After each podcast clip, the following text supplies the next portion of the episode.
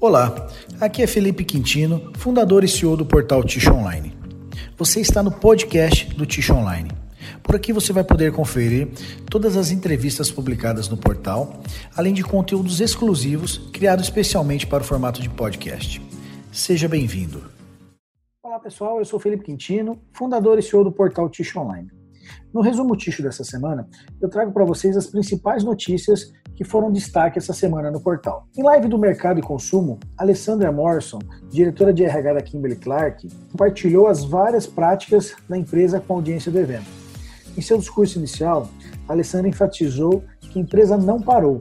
Ela contou que o cuidado é um dos quatro valores da gigante da indústria e que não existe uma polaridade entre cuidar e manter os negócios. A diretora de RH afirmou ainda que os líderes devem assumir o papel de protagonistas no desenvolvimento e implementação de projetos fortalecendo valores e culturas corporativas. Notícias de celulose. O Brasil é um dos principais produtores de celulose do mundo e esse mercado passará a ter mais infraestrutura no país com os leilões de dois terminais de celulose no Porto de Santos, no litoral de São Paulo, que devem ocorrer no dia 28 de agosto, de acordo com o edital publicado pelo Ministério da Infraestrutura. Juntos, os terminais terão investimentos previstos em 420 milhões de reais, um contrato de concessão que durarão 25 anos e pode ser prorrogado por mais 70 anos. A celulose foi uma das principais impulsionadoras do superávit no comércio exterior do Mato Grosso do Sul. 979 milhões de dólares entre janeiro e abril de 2020, segundo da Carta Conjunta do Setor Externo divulgada pela Semagro. A fabricante de papel e celulose Clabin está pronta para levar aos acionistas uma proposta de compra da marca para a família controladora. A proposta está prevista uh, a ser apresentada em assembleia no dia 31 de julho e, com isso, encerrar o acordo de pagamento anual de royalties aos donos. Contudo, para que essa questão seja resolvida, é preciso que o BNDES, sócio minoritário com 5,3% dos negócios, diga antes se está de acordo com a iniciativa até o final de junho. A companhia, inclusive, espera um segundo trimestre com desempenho melhor que os três primeiros desse ano, quando elevou suas vendas em 8% sobre o valor anual anterior. Impulsionada por demanda de papéis para embalagem, a desvalorização do real ante o dólar e as chances de reajuste no preço da celulose. Ainda em celulose, Maurício Hager, diretor-geral da CNPC no Brasil, publicou um artigo em que falou: apesar da gravidade, a crise do coronavírus, como todas as outras, terá um fim. Para ele, não há outro caminho plausível senão o diálogo e a união.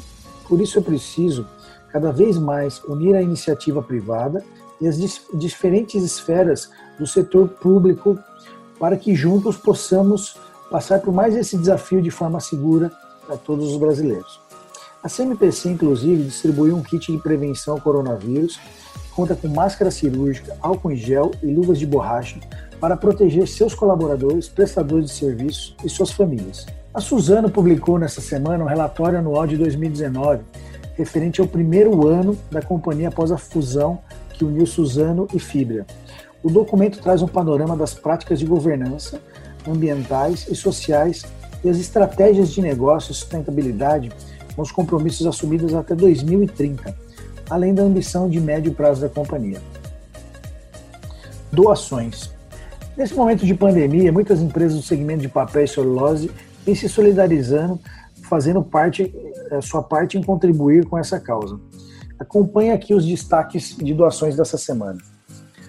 A Dourado Brasil vai doar 16 mil equipamentos de proteção individual, EPIs, 500 litros de álcool gel e mais 40 cestas básicas uh, e água sanitária para o Hospital Regional e a Casa de Repouso Lar do Idoso CIPA, em Campo Grande. A Suzano está apoiando costureiras e artesãos na confecção de 26 mil máscaras de tecido uh, em cidades paulistas, onde a companhia tem unidade, inclusive em Suzano e região. Toda a produção será adquirida pela companhia para ser doada à família de colaboradores que estão trabalhando presencialmente nas unidades e para grupos considerados prioritários por conta do maior risco à exposição ao coronavírus. A International Paper está doando EPIs a, a hospitais, né, junto com produtos de limpeza, caixa de papel sulfite, uh, para todos os hospitais da região em que atua e também para hospitais de campanha do Estado de São Paulo, assim como cesta básica para a população vulnerável. Parabéns uh, pela, para as empresas aí pela essa iniciativa.